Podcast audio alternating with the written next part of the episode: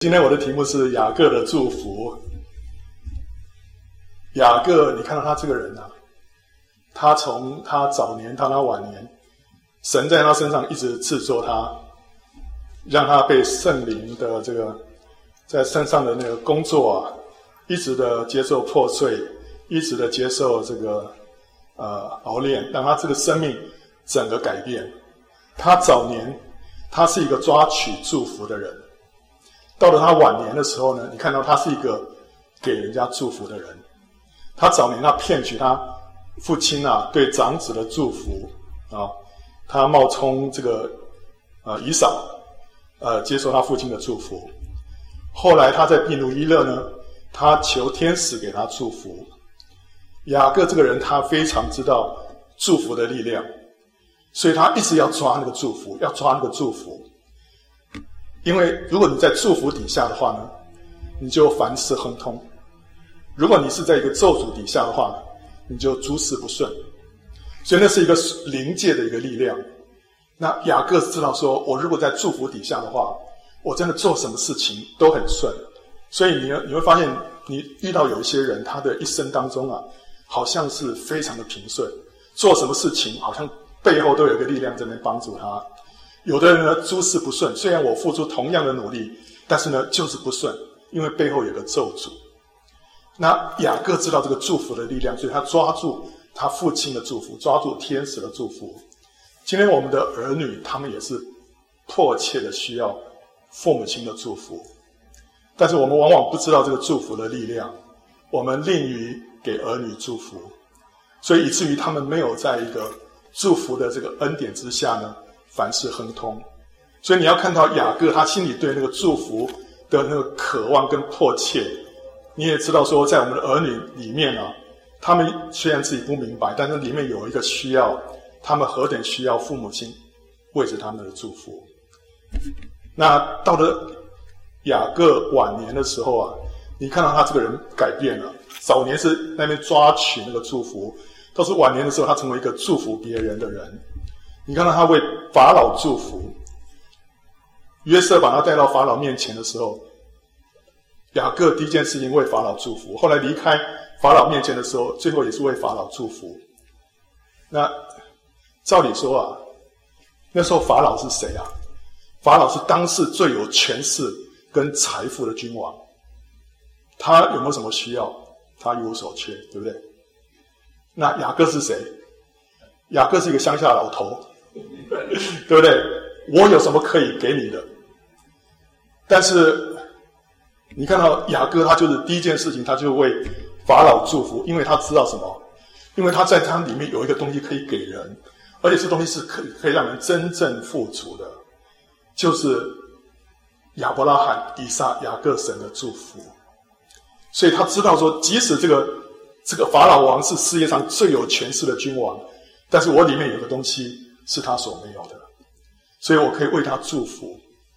你可能会想到说，啊，雅各被带到法老面前，因为他年纪大嘛，哈，那这个，因为照理说，圣经里面说，都是为大的比为为小的祝福，啊，对不对？那我一个小的 乡下老头，怎么会为法老祝福呢？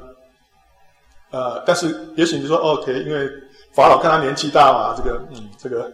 敬老尊贤，所以接受他的祝福。后来走的时候，他又为他祝福。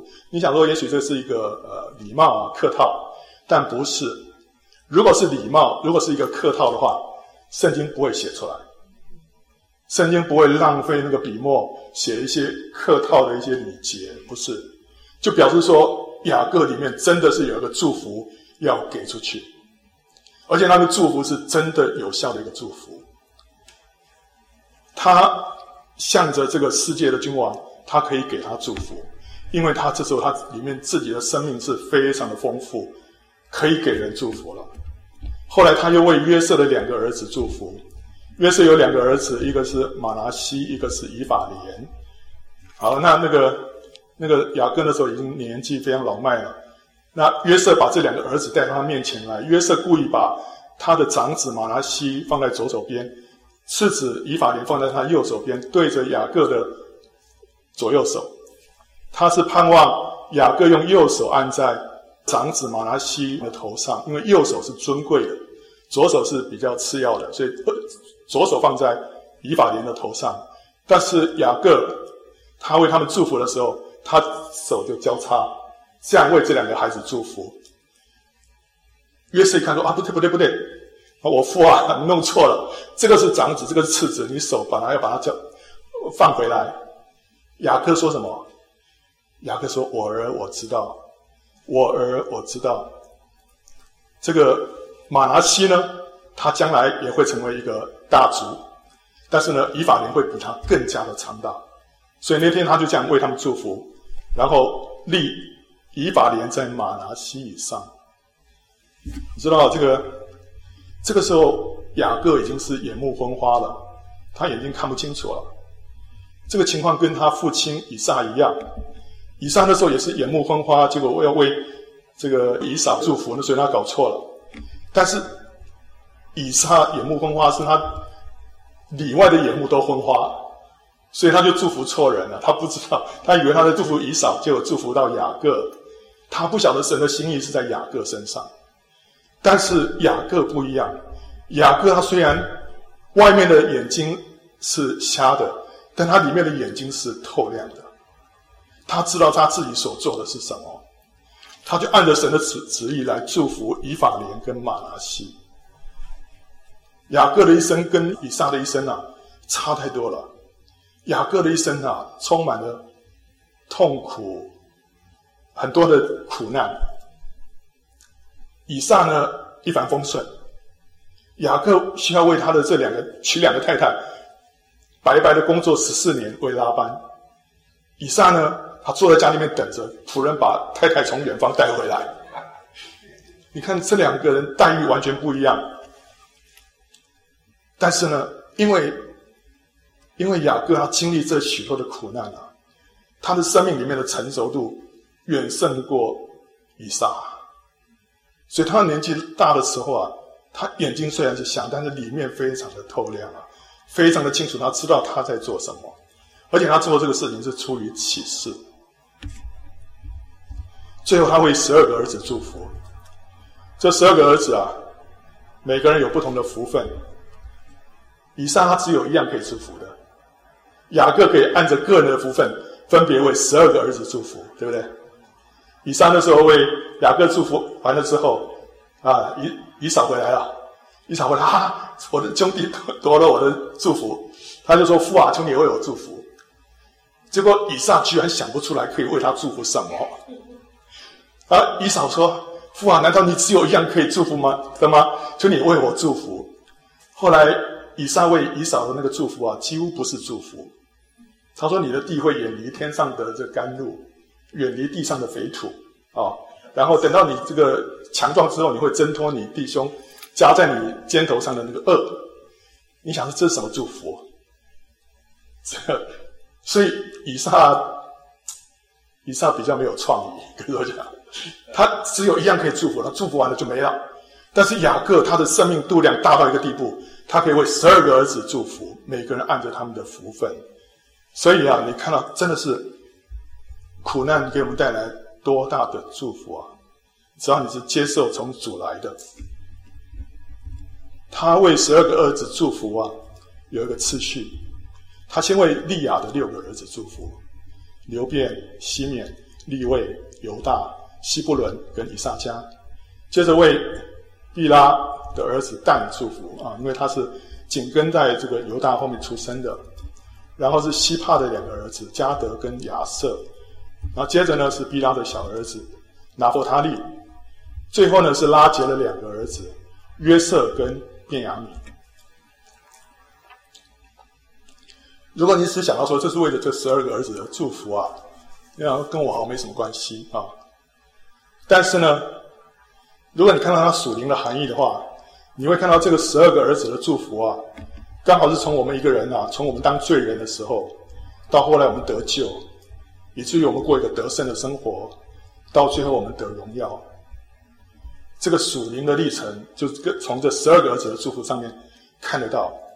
那你也可以看到这十二个儿子的所遭遇到这一切啊，因为十二个儿子，以色列十二个支派，就是预表将来的神的百姓，神的教会，所以它也相当于整个教会历史，从起初人在罪恶当中，后来进到旧约时代，主耶稣呃基督来了，然后进到初代教会，然后后来是天主教，然后呢宗教改革，然后呢弟兄相爱，然后普世宣教，最后末世复兴。然后主再来，这十二个儿子的祝福可以对应到这一些。然后哇，真的吗？这个呃，所以圣经上面的话，真的没有一句是废话。它让我们看到神的心意在这里啊。我们先看流便，流便他的特点，他纵欲。然后：“流便啊，你是我的长子，是我力量强强壮的时候生的。”本当大有尊荣，权力操纵，但你放纵情欲，滚沸如水，必不得居首位，因为你上了你父亲的床，污秽了我的榻。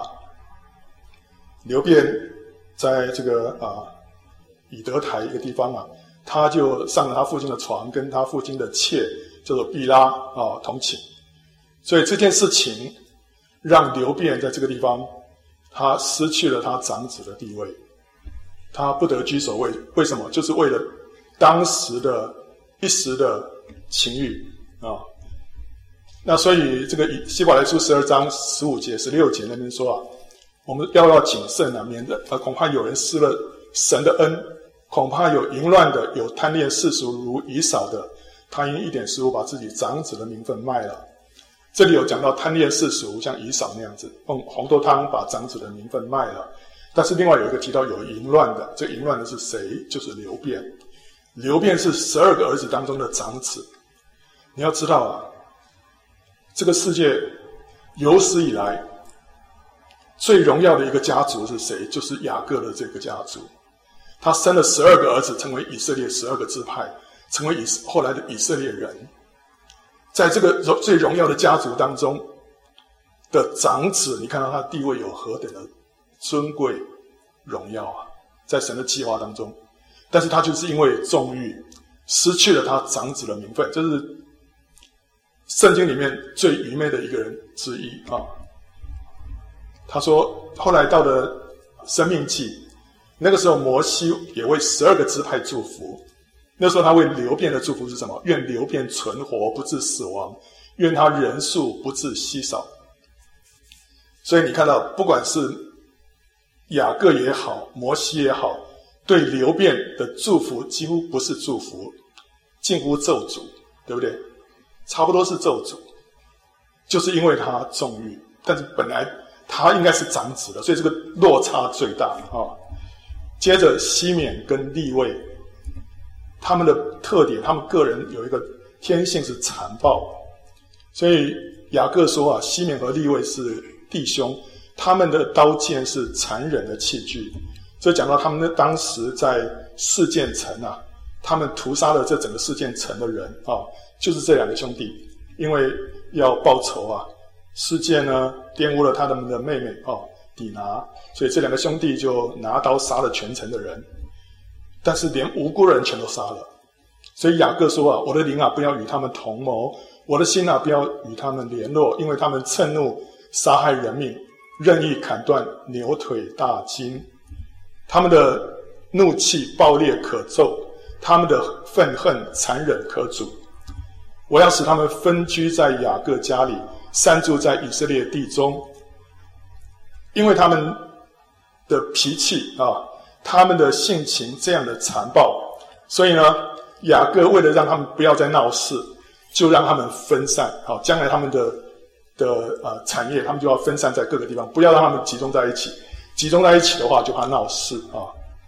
后来，在他们出埃及进江南之前，又发生了一件事情。那时候，摩西上山去领那个啊十诫啊，领那个法版。结果，那那时候以色列人就在山下拜金牛犊。那后来摩西下山，看他们拜金牛犊，就非常的震怒。然后呢，把这个。法版摔碎，把这个金牛犊打碎啊！叫他们喝那个金牛犊磨成的那个金粉，叫他们喝下去。这个气还没消啊，然后摩西就说：“凡属耶和华的，站到我这边来。”他们那时候十二个支派里面，好利位的子孙都站过来。然后摩西对他们说：“你们腰间佩刀，在营内来往行走，凡看到的就杀。”结果那个利未支派那时候啊，就站在神这边，他们就六亲不认，击杀了三千个人。他说：“你看到就杀，即使这个人是你的兄弟，是你的家人，是你的好朋友，就杀。”就他们真的就是六亲不认啊！他们就说充分的发挥他们的天赋专长，杀人啊！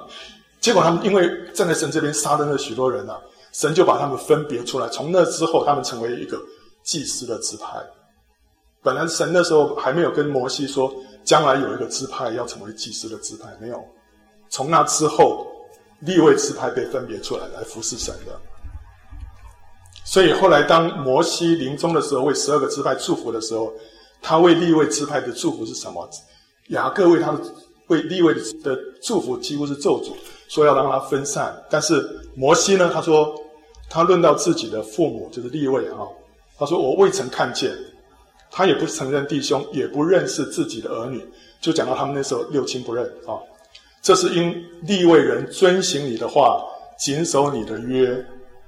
神需要一批百姓，为着他是六亲不认的，爱神超过爱自己的亲人，这样的人才可以真正的被神所用。如果你身上有太多亲情的残累的话，你这个顾虑这个顾虑那个，没有办法跟随神，所以主耶稣说：“手扶着犁向后看的，不配进神的国。”他说：“他们要将你的典章教训雅各，将你的律法教训以色列。他们要把香焚在你面前，把全身的燔祭献在你的坛上。”所以利未人后来有一个任务，就是要把神的话教导十二个支派。然后在神的面前呢，要烧香，然后要献祭。利未人他们因为奉献自己为神而活，神就把他们残暴的天性呢，转而用来什么？宰杀祭牲，在圣所服侍神。你看到我们这个人天性上有许多的缺陷，我们好像改不过来，就是这样子。我这个人就是脾气大，我这人就是怎么样？但是问题是我愿意把自己奉献给神的时候，神可以使用我们那有缺陷的的天性啊，来成就神的功。利未就是一个很明显的例子。后来，当他们进到迦南地的时候，他们就分地，结果呢，西缅呢，哎，呃，就是被分散在犹大支派当中。犹大支派那时候被分到这个西南边这一大块，可是后来因为说犹大所分的地太多。所以就让西缅呢也进去分一些犹大的这个产业，所以那时候西缅就被分散了，他没有自己完整的一块地，他是被分散在犹大的当中。啊，西缅，地位呢也是被分散，他甚至于被分散在十二个支派当中，但是他分散到十二个支派当中呢，不是那个消极的意义，而是积极的意义。他在十二个支派当中，他可以教导律法，仲裁纠纷，成为各支派的祝福。那时候他在他得到的四十八座城，包含六座逃城。这六座逃城一半在三在三个在河西，三个在河东。所以你看利未他的命运本来在雅各的的祝福当中啊，是相当是一一个咒诅，但是因为他后来站出来为神，结果他扭转了他自己的命运，让咒诅成为祝福。这在利未的身上，我们也可以看到啊。所以，我们即使这个人再不堪，我们愿意把自己交在神的手中，神真的是可以扭转我们这个人的命运，让我们成为一个荣耀的器皿。接着，我们看到犹大，犹大历史赞美，所以他说：“犹大，你的弟兄们必赞美你，你手臂掐住仇敌的颈项，你父亲的儿子们必向你下拜。”意思就是说，他是一个君王的支派，众弟兄会向他下拜。他说：“犹大是个小狮子，我儿啊，你抓了石鞭上去，你屈下下身去，卧如公狮，蹲如母狮，谁敢惹你？”这里用狮子来形容犹大，所以后来犹大支派的旗号就是狮子。然后他说：“龟必不离犹大，杖必不离他两脚之间。龟跟杖是王王呃君王的这个呃权柄的象征，就是埃及法老啊、哦，他一手拿着是龟啊，一手拿着是杖啊，呃，相当于说他是呃，这牧羊人也是一样，牧羊人有一个你的脏、你的肝都安慰我，对不对啊、所以他有一个脏，一个肝。”那一个是比较短，一个是比较长的，这是用来一个是要引导羊群，另外一个呢，短的是要来击打那个那个那个野兽的哦。那那个法老他拿的这两个也是类似啊，一个长的，一个短的，意思就是说他他是他是群羊的牧人，他是所有百姓的那个牧人。好，那这个圭跟杖就是王权的象征，圭跟杖呢不离。犹大的两脚之间呢，意思就是说，王权不会离开犹大的后裔。他说只等到啊、呃，只等细罗来到，万民都必归顺。细罗就是赐平安者，就是讲到基督，基督是那位赐平安的。所以呢，基督他是出自犹大支派，然后在圣经里面他被称为什么？被称为犹大的狮子，在启示录里面。犹大的狮子啊，The Lion of Judah，就是讲到基督。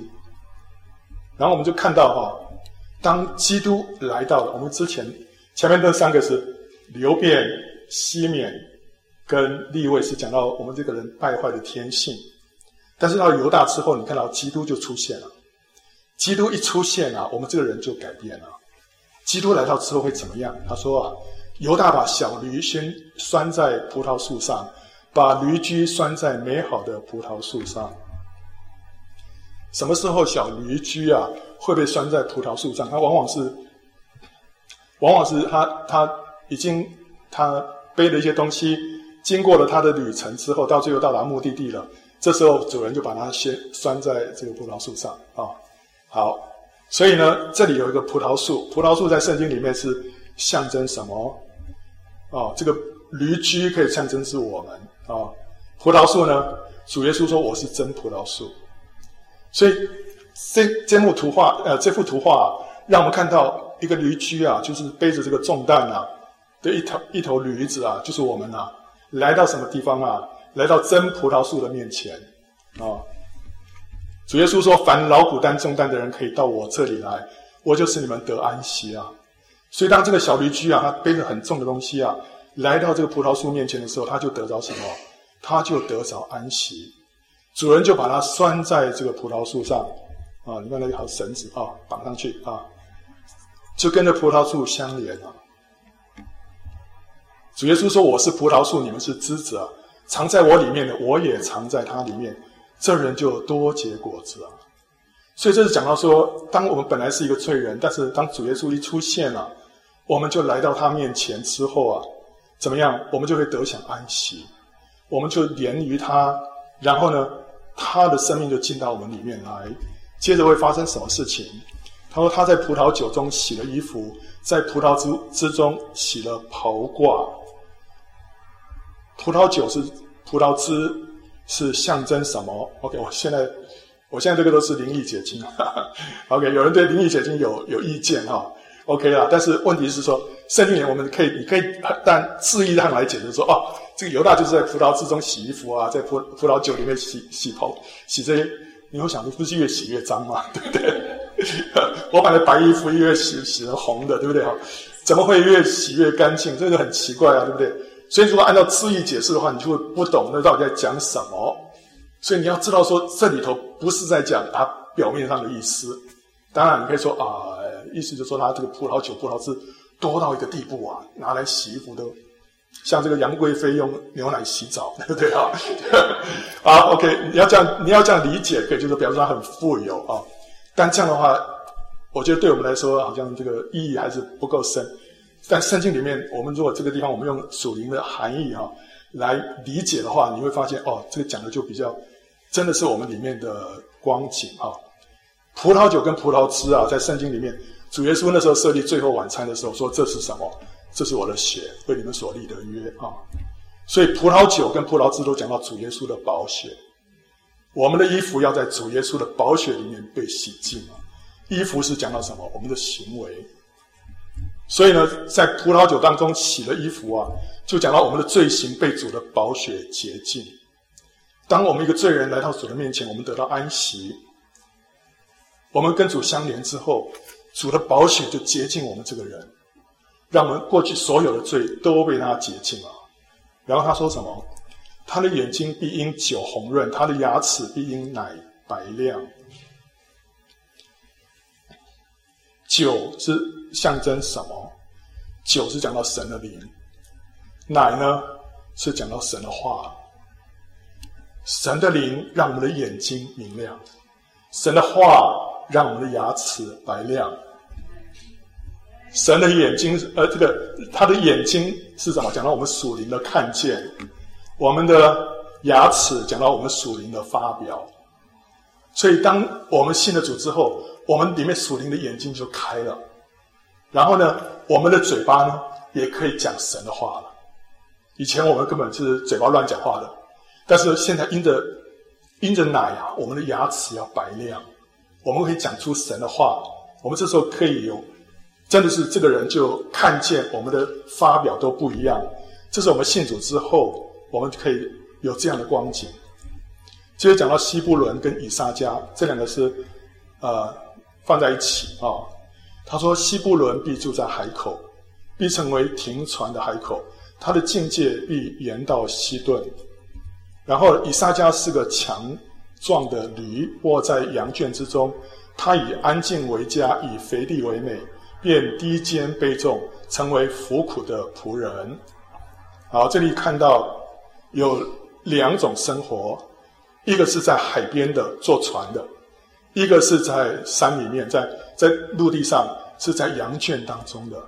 这里有两种生活，这两种生活分别象征什么？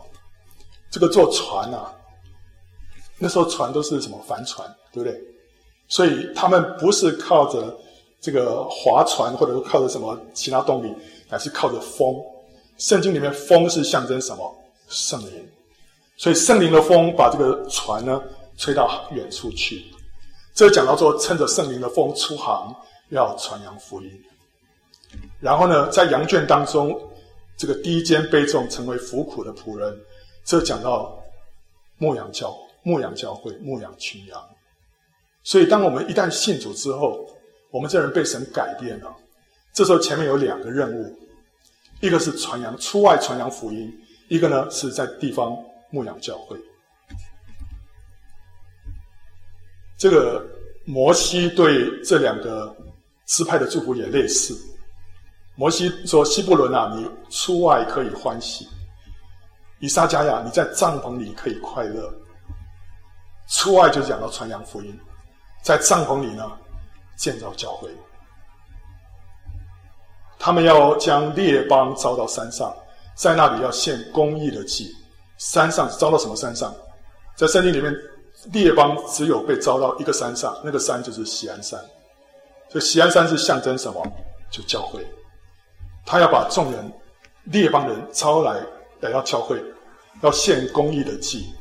然后呢，因为他们要吸取海里的丰富，并沙中所藏的珍宝。海里是像预表外邦世界。沙呢是陆地，陆地是预表犹太世界，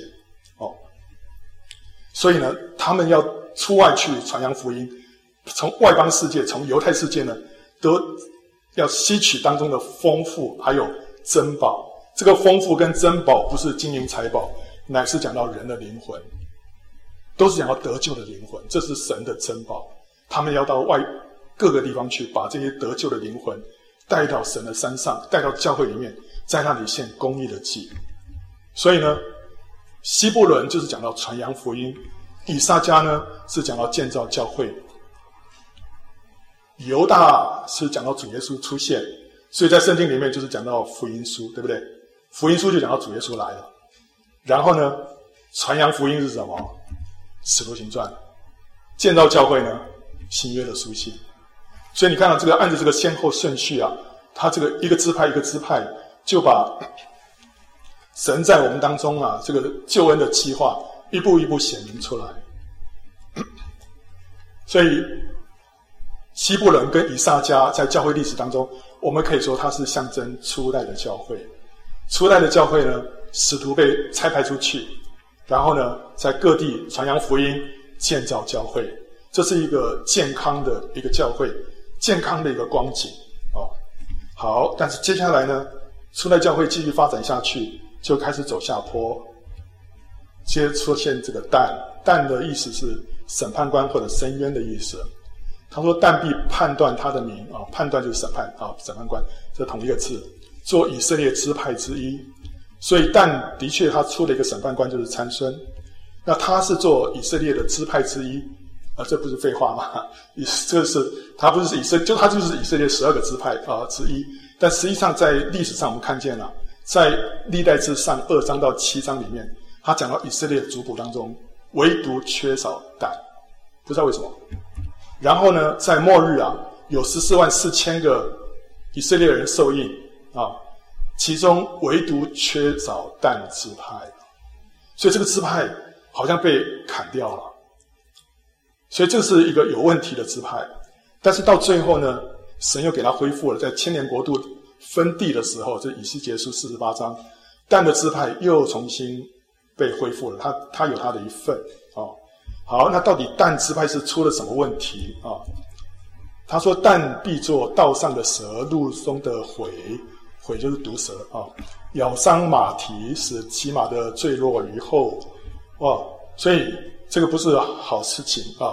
他是做蛇，蛇是象征魔鬼，对不对哈？所以他成为好像魔鬼的工具啊，会让一个人在骑马的人呢被摔下来啊。那他说：“耶和华，我向来等候你的救恩。”在教在呃以色列这个历史当中啊，但他本来是分到左下角这一块啊。那后来他们觉得说：“哎呀，这个地方他。”这个因为受到非利士人的压迫，他们自己这个好像那个地不够住，所以他们就往北边去啊。去到北边，他们就占了一块地啊。那个地方后来把那个城市啊改名叫做但啊。那 OK，那在这过程当中啊，在在呃四四师记里面有讲，他在这个过程当中，他就把一个偶像带过去了啊。然后呢，这个是四师时代，到了北国的时期呢。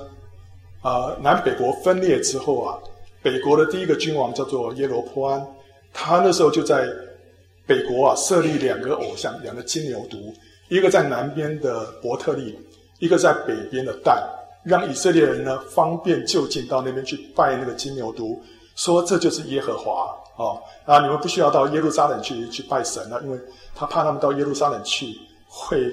会他们的心重新回到南国哦，所以他就设用这种呃手段，让以色列人呐、啊、不要再跟南国有纠缠。那但是这个成为他的一个罪。后来在整个北国历史当中呢，以色列人一直没办法脱离这个罪，成为他们的一个网罗。这就是在伯特利跟但所设的一个金牛犊。所以但这个地方它有一个历史，就是他曾经在士师时代是设立偶像的。他跟以色列其他的支派等于是脱离了，他们拜他们自己所设的这个偶像，虽然说他是耶和华，但是呢，在北国时期呢，他们又在这个地方又设了一个金牛犊，所以那个是一个敬拜偶像的一个中心。但是呢，表面上名称都是敬拜耶和华，所以但的失败是什么？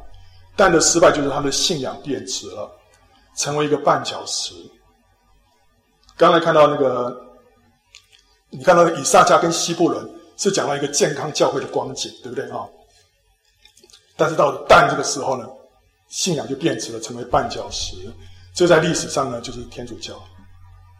天主教里面有很多东西都已经是跟圣经的真理是不符合了。但是呢，呃，在其中敬拜的人还是说我们是在敬拜神啊，我们敬拜三一神。好像是在很多地方跟正统的这个纯正的信仰差不多，但是里面有很多的不一样。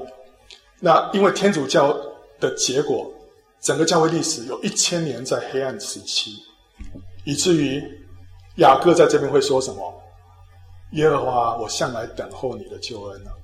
因为这一千年的黑暗时期太长了，太长了，所以他说：“神啊，我等候你的救恩啊，什么时候这个这个真理的光可以重新照耀在你的教会里面啊？”所以后来就出现加德，迦得的意思就军队或者幸运的意思啊。迦得必被敌军追逼，他却要追逼他们的脚跟啊。这。这个他是军队，但是他会不会被敌军追逼啊？如果照这个字面上的意思的话，就是迦得是河东的一个支派，他其实是离啊、四周围的仇敌是最近的，对不对？旁边就是亚门啊，然后呢北边还有这个什么叙利亚等等，所以那个地方很容易被敌军呃进犯。但是他说他们要他要追逼他们的脚跟。这是讲到说，他们后来如果当他们灵性好的时候呢，即使他们跟敌人靠得那么近，但他还是可以得胜。但是在教会历史当中呢，这就讲到说，加德就讲到宗教改革了。然后呢，宗教改革者虽然遭到逼迫，却会得胜。这是一个预言啊。然后你接着看，他说，使迦得扩张的，应当称颂。迦得铸如母狮，他撕裂膀臂，连头。顶也撕裂，他为自己选择头一段地，因在那里有设立律法者的份存留。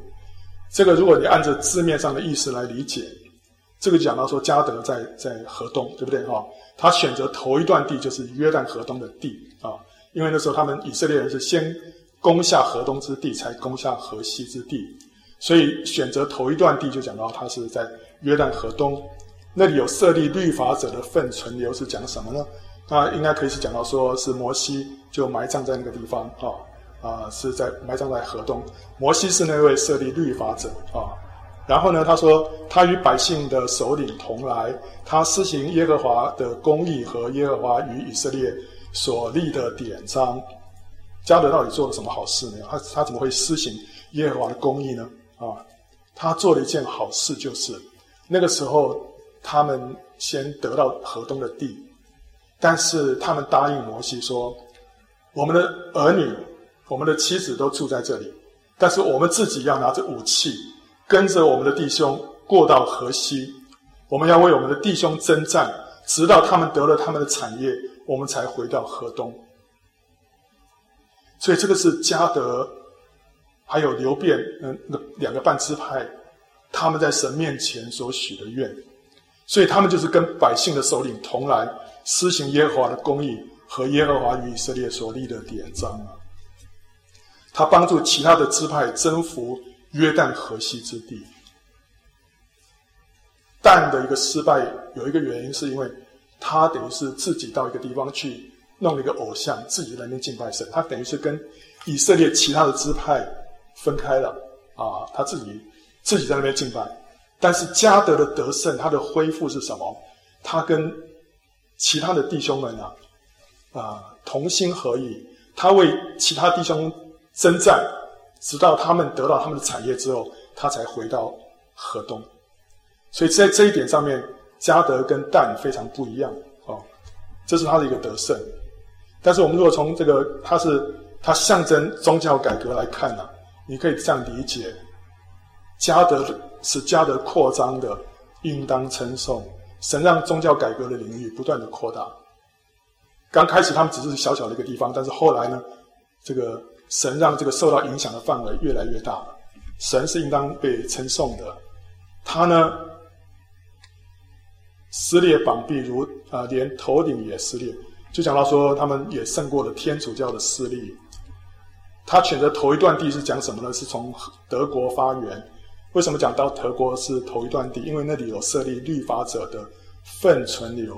设立律法者这个原文，这个很难理解，因为它这个原文是什么？是讲到刻印的人，刻印 engrave 啊，刻印。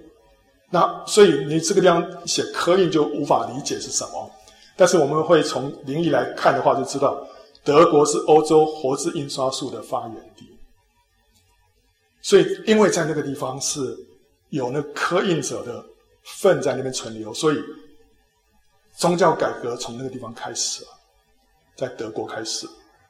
那因为那时候马丁路德他就贴了在教堂上面就贴了九十五条嘛，贴完之后，那个讯息就很快的散布到全欧洲。为什么？因为那时候印刷术已经发明了，所以神借着这个让宗教改革就好像是呃野火燎原一样的啊，遍布了整个啊、呃，遍及整个欧洲。那个时候他跟百姓的首领同来，那时候欧洲的君王跟贵族啊。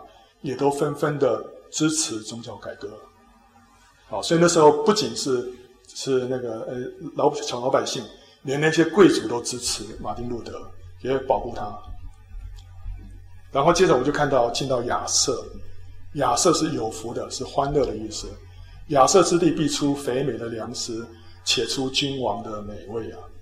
你看到当宗教改革之后，下一个光景是什么啊？宗教改革之后，圣经就成为一本敞开的书啊！神的话就被解开之后，就成为美好的灵粮。亚设之地就出肥美的粮食，而且是出君王的美味啊！以前在黑暗时代，圣经是被封闭的，现在是敞开的啊！而且呢，愿亚设享受多子的福乐，或者说愿亚设蒙福超过众子，得他弟兄的喜悦，可以把脚。站在油中，最蒙福的教会是什么样的教会？就是彼此相爱、邻里合一的教会。他们会领受圣灵的浇灌，他享受多子的福乐，就是他会蒙福超过众子。你想说，哦，亚瑟凭什么会超过众子？为为什么？因为他们彼此相爱，他们他得他弟兄的喜悦啊，所以他就可以把脚站在油中，油就是。预表圣灵。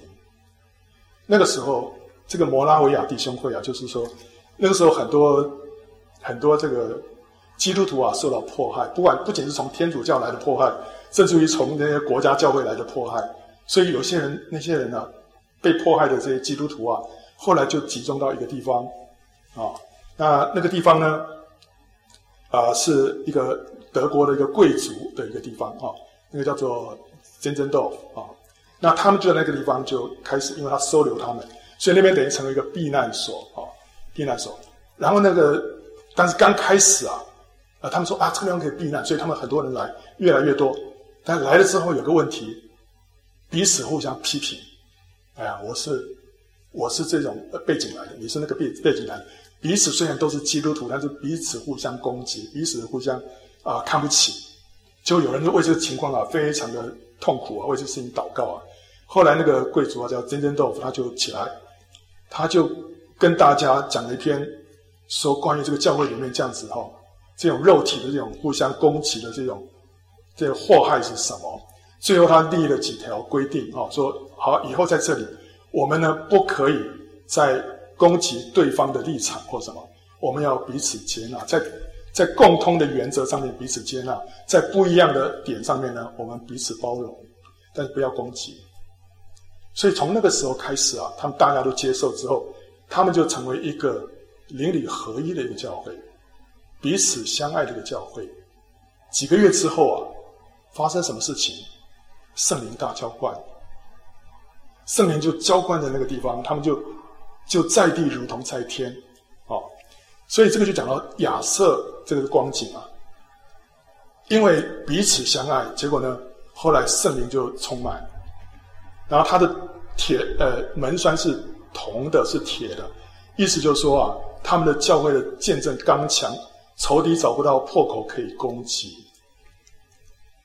他们见证之强啊，那时候约翰卫斯理曾经到美洲去宣教的时候，他在在海上，他曾经跟这个摩拉维亚弟兄会的一些弟兄们姐妹们同船，结果碰到大风浪，他自己吓得要死。虽然他是基督徒，他很怕死啊。但是他看到那些摩拉维亚弟兄会的那些弟兄姊妹啊，充满了脸上充满荣光，在大风浪当中赞美神、唱诗敬拜神，所以他们的见证非常的刚强。后来以至于那个呃约翰威斯理啊，后后来从美洲又回到欧洲之后，他就找摩拉维亚弟兄会的聚会啊，跟他们一起追求啊。后来他自己也被圣灵充满，他才明白说哦，为什么当初他们会那么 那么勇敢啊？好，所以。他们的门栓是铜的，是铁的，仇敌找不到破口。而且当你教会彼此相爱的时候啊，仇敌找不到破口的，找不到破口，因为爱可以遮掩一切的过犯。然后你的日子如何，你的力量也必如何啊。这个原文可以这样讲，就说你的年日有多长久，你的力量安息安全也必有多长久啊。就你你活多久，你的你的这个力量有多多多久。所以那个时候迦勒怎么说啊？迦勒年纪老迈了，他说：“把这个山头给我。”我的力量那时如何，现在还是如何啊？虽然他已经年纪老迈，但是他里面向着神的那个雄心没有衰减啊。他挑选那个最难攻的这个希伯伦啊，说把这个山头给我。结果那个约书亚为他祝福，他就把那个山头打下来了。他说那时候年轻时候他的力量跟现在的力量是一样的，所以爱是永不止息啊，爱是永不止息啊。当一个教会在爱里面的时候，它的力量不会衰退的，它的力量不会衰退的。当时如何，现在还是如何。所以亚瑟是讲到弟兄相爱的一个光景，在启示录里面就是那非拉铁非教会。接着是拿弗他利，拿弗他利是被释放的母鹿，他出佳美的言语。所以你从这个。摩拉维亚弟兄会的这个见证，你就可以知道，接下来这个是讲什么？接下来这个就讲普世宣教。当他们彼此相爱，被圣灵充满之后，他们下一步是什么？他们开始有二十四小时不间断的祷告，然后接下来就是普世宣教。他们差派许多的宣教士到世界各地去，所以就像是一只被释放的母鹿一样，他就出佳美的言语，他把福音传到各个地方去。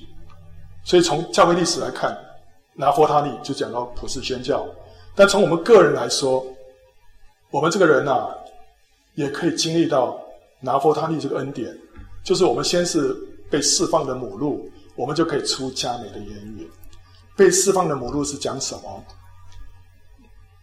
在哈巴谷书里面他说啊，虽然无花果树不发旺，葡萄树不结果，橄榄树也不效力，田地不出粮食，圈中绝了羊。棚内也没有牛，然而我要因耶和华欢心，因救我的神喜乐。虽然那时候外界啊看起来一切都没有什么可以让他快乐的，那时候敌军快要来毁灭这个国家了，但他说我要因耶和华欢心啊。他说主耶和华是我的力量，他使我的脚快如母鹿的蹄，又使我稳行在高处。所以这个在各样的患难当中，它里面有一个力量。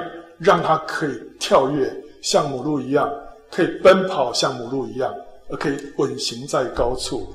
这是讲到什么？这是讲到一个得胜超越的生命，超越一切的困难，超越一切的这种困境。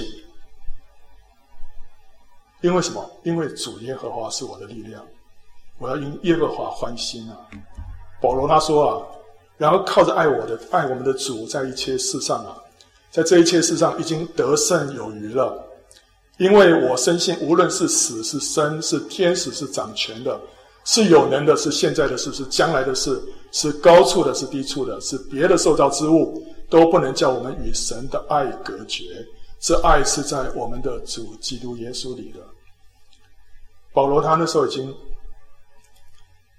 呃，经过了许多的这个年日啊，为主经过许多的患难。但是它里面有一个把握，他说没有什么东西可以叫我们与神的爱隔绝。靠着神啊，我们在一切事上是得胜有余。这就是一个得胜超越的生命。这就是拿弗他利被释放的母鹿啊！当我们里面有一个得胜超越的生命的时候，我们有这样的经历的时候呢，我们就可以怎么样？就可以出佳美的言语。这时候我们就可以进到话语的执事当中，你这时候就可以为主说话了。如果你里面没有得胜的生命的话，你没有办法讲的。但是，一旦你有这样的经历的时候啊，哇，神帮助我从一样的什么样的困境当中得着释放啊！我在当当当中得胜啊，你就有就有可以讲的加美的言语啊。所以，就我们个人来讲，这个是这样子啊。接着是讲到约瑟，约瑟是增添。关于约瑟的祝福是最长的。他说：“约瑟是个多结果子的树枝，是全旁多结果子的枝子。他的枝条探出墙外，弓箭手将他苦害，向他射箭，逼迫他，但他的弓仍旧坚硬，他的手健壮敏捷。这是因以色列的牧者，以色列的磐石，就是雅各的大能者了。所以约瑟他他的一生是什么？”他是先经过逼迫跟苦难，经过逼迫跟苦难之后，他多结果子，多结果子，多结果子在圣经里面一一般说一般说来是有两方面，对不对？哪两方面的果子啊？啊，生命的果子还有呢？啊，福音的果子，对，所以一个是生命的果子啊，一个是工作的果子。生命的果子就是圣灵的果子啊！我们的我们的是生命改变啊！我们需要结出生命的果子。另外一方面有工作的果子，就是福音的果子，就是要得着一些灵魂归给神。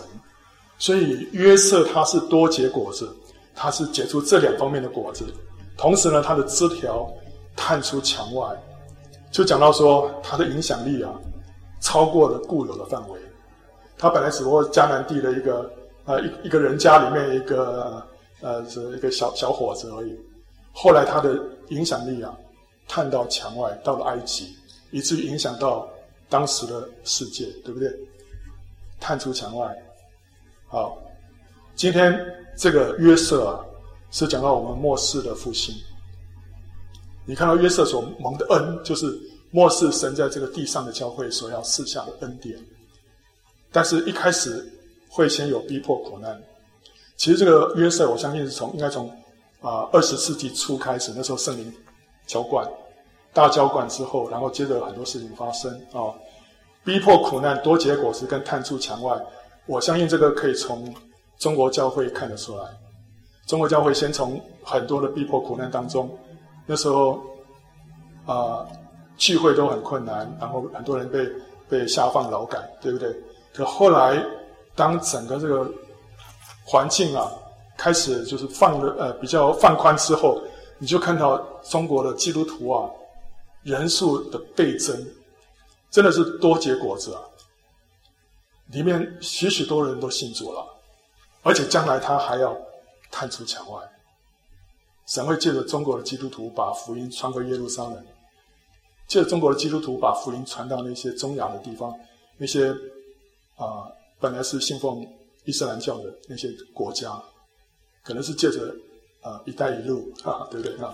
好了，总而言之，他会探出墙外啊。这个是末世复兴的一些光景啊。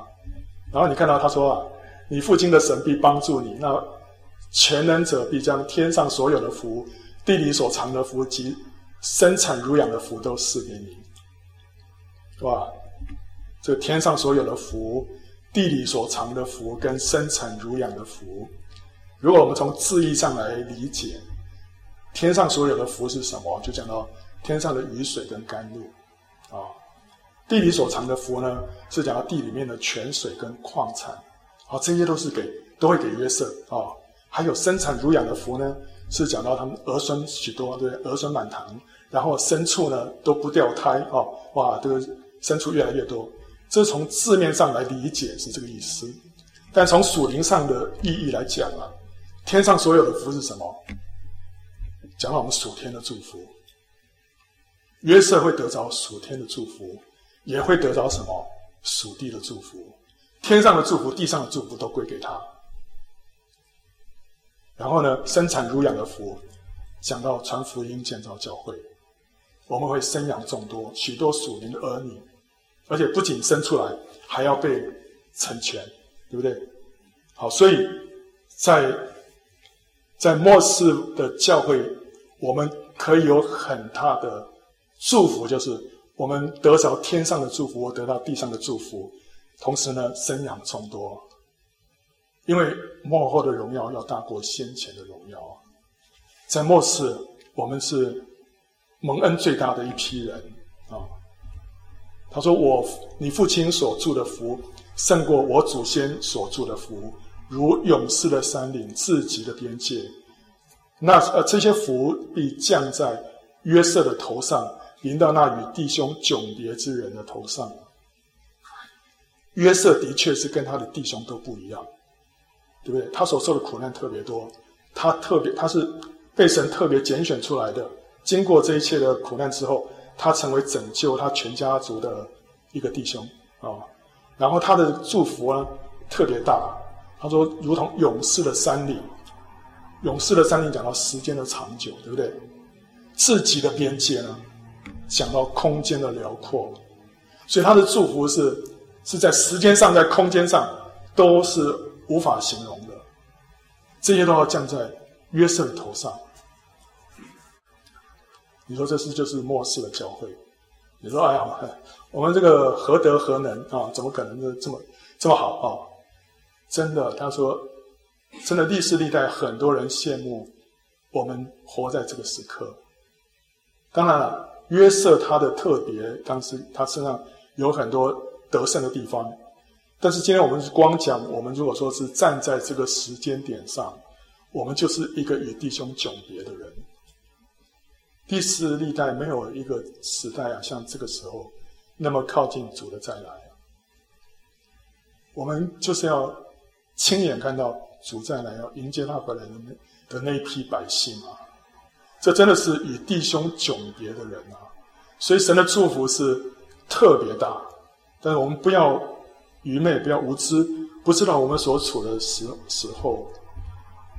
那个摩西啊，摩西也为为约瑟这个支派祝福，他所祝的福呢，跟雅各所祝的福类似，但是更加的呃详细。他说：“愿他的地蒙耶和华赐福，得天上的宝物甘露，以及地里所藏的泉水，得太阳所晒熟的美果。”月亮所养成的宝物，得上古之山的至宝，勇士之岭的宝物，得地和其中所充满的宝物，并祝荆棘中上主的喜悦。哇，这里这么样多样哈，然后呢，然后愿这些福都归于约瑟的头上，归于那与弟兄迥别之人的顶上啊。一样讲到约瑟是与弟兄迥别的，跟其他弟兄完全不一样的。他会得到这许多的祝福，这许多的祝福是什么？就字面上来看，哦，也是一样，这个就是各样的出产啊什么的，哈、对不对？但是我们刚刚讲到说，约瑟会得到属天的，还有属地的，对不对？其实真正重要的只有属天的，属地的其实不太重要，因为属地的都会过去。虽然神也把这个东西赐给末世的教会，以至于。老底嘉教会觉得哇，我很富足啊，什么等等，对不对哈？但实际上不太重要。但是约瑟他是得到地上的祝福，所以他成为埃及的宰相嘛，对不对？然后他虽然他天上祝福也有，地上祝福也有，但是呢，其实真正要紧的是天上的祝福。摩西为约瑟这个这支派所祝的福啊，就是对于他这个属天的祝福的详细的解释。他讲到天上的宝物甘露，地里所藏的泉水，太阳晒熟的梅果，月亮养成的宝物，上古之山的至宝，勇士之灵的宝物，还有地和其中所充满的宝物，以及住荆棘中上主的喜悦。我们从属灵的眼光，从属灵的角度来看，这些是什么含义？因为圣灵要开启我们里面的眼睛。让我们知道说，这里头的祝福有多大。天上的宝物跟甘露，就讲到天上的雨水，对不对？天上的雨水，水雨水是讲到圣灵；天上的雨水甘露是讲圣灵从上浇灌下来。所以这是圣灵外在的浇灌，这是一个能力的灵，就是《使徒行传》里面所讲的圣灵的浇灌，这是从上头下来的。但是另外有一个圣灵呢，是从里面涌流出来的，这是地里所藏的泉水啊！这是圣灵内在的充满，这是一个生命之灵的充满，就是约翰福音里面所说的。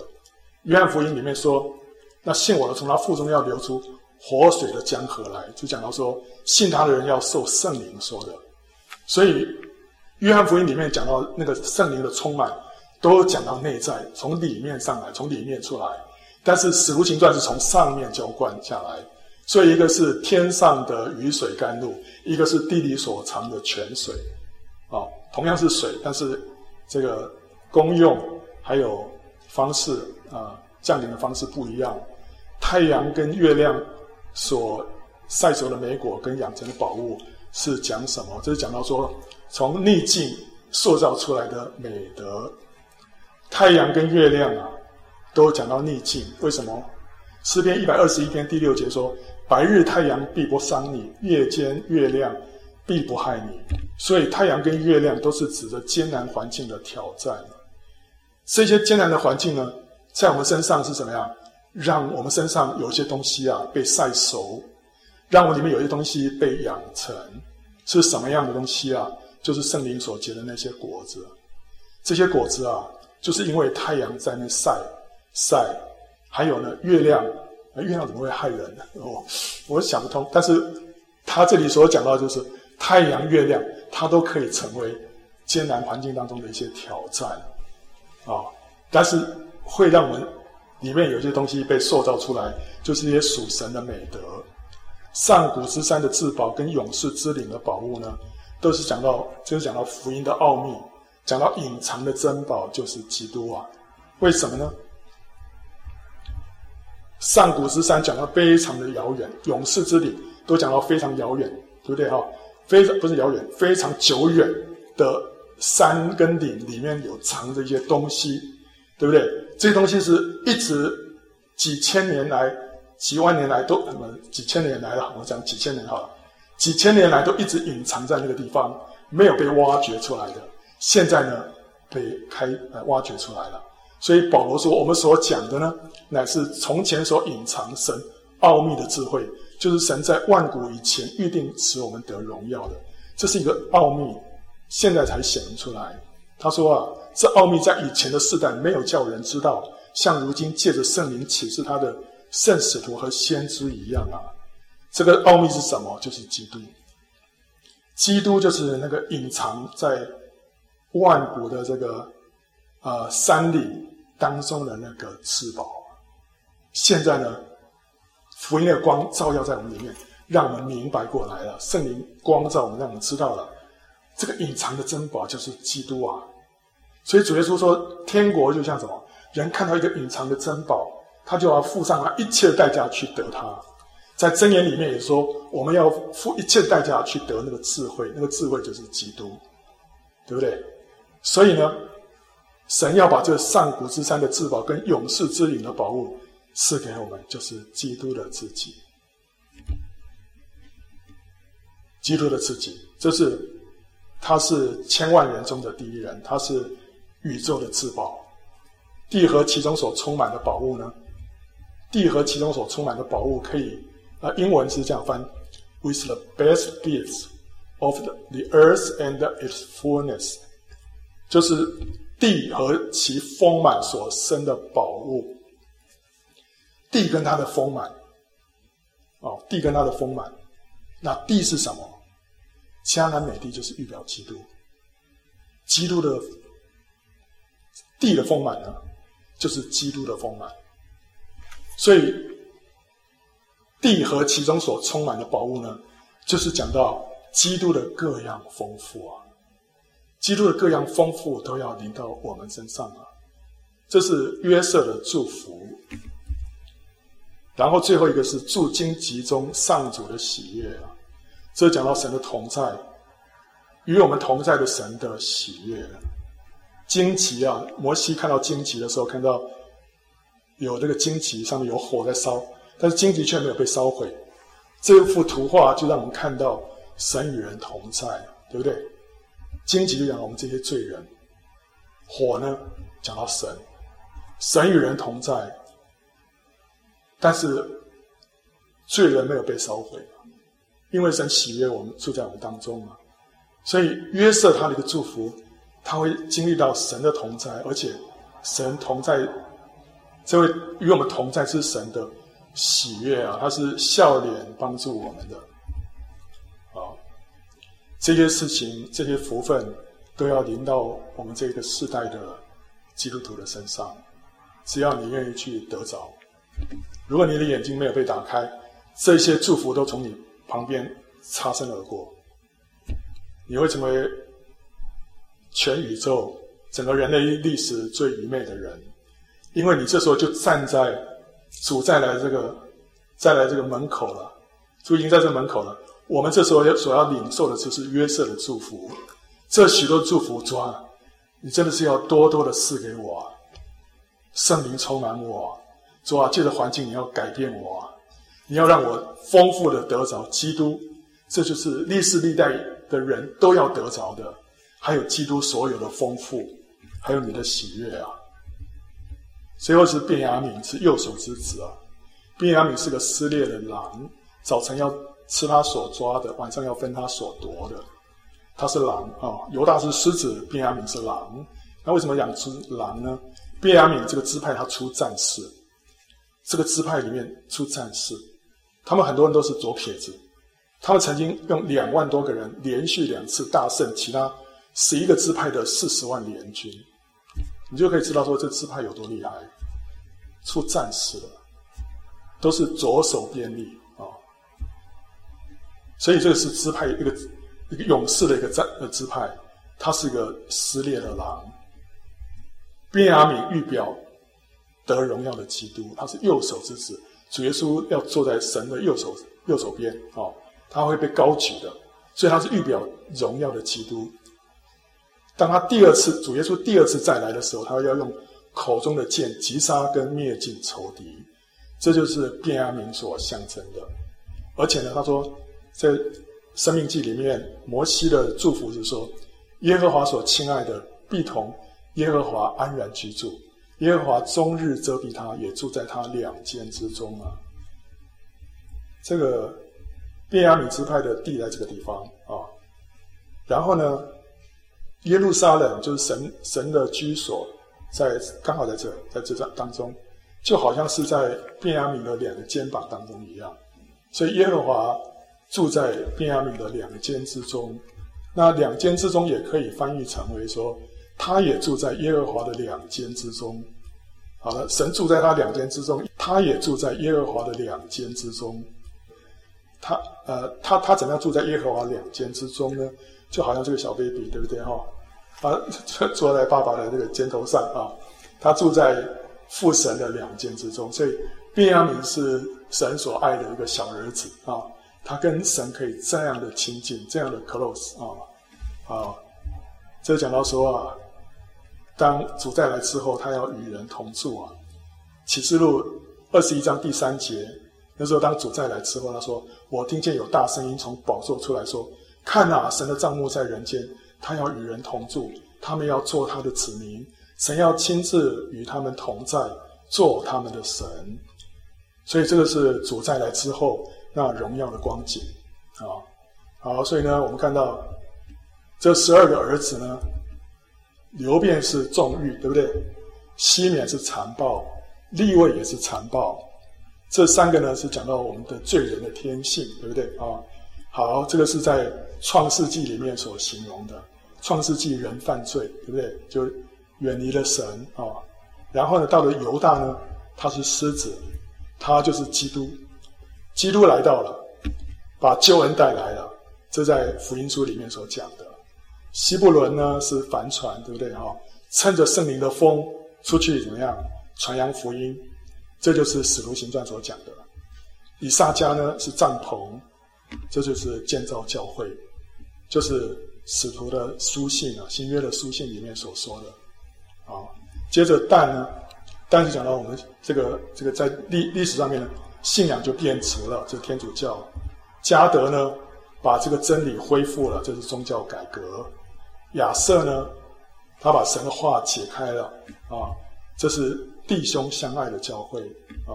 接着拿弗他利呢是传扬真理，他把福音传扬出去，这就是普世宣教，对不对啊？然后约瑟呢，这是包罗万有的祝福，一切的祝福都临到约瑟的头上，这个是末世的复兴。我们现在在这个阶段，我们要领受神最大的祝福，所以我们要起来。迎接，预备自己要迎接神。便雅悯是讲到与神永远同在，讲到启示录。所以从创世纪到启示录，从教会历史一开始到末了，就在这十二个儿子的祝福当中，我们可以看到。所以圣经上的话，一点一字一句啊，都不是突然的。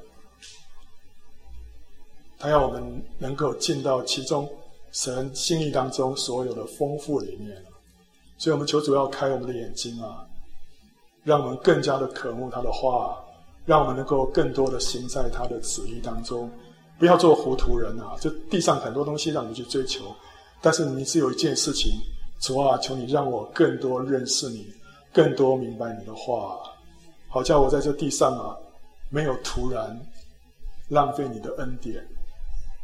神要借着我们彰显他自己的荣耀，神要借着我们要击打仇敌，所以我们生命要改变，我们也要为主在这地上执掌王权。哈利路亚！我们祷告啊，主耶稣，我们谢谢你。在我们身上，就是有个荣耀的托付啊，有一个荣耀的计划啊。所以我们感谢你，你把我们放在何等荣耀的一个时刻。我们真的是为着这样的恩典，我们在永永远远，在永世当中，我们不知道要怎样的来感谢赞美你啊！求你让我们不徒受恩典，让我们起来进入。你为我们所预定的一切的丰富当中，哈利路亚！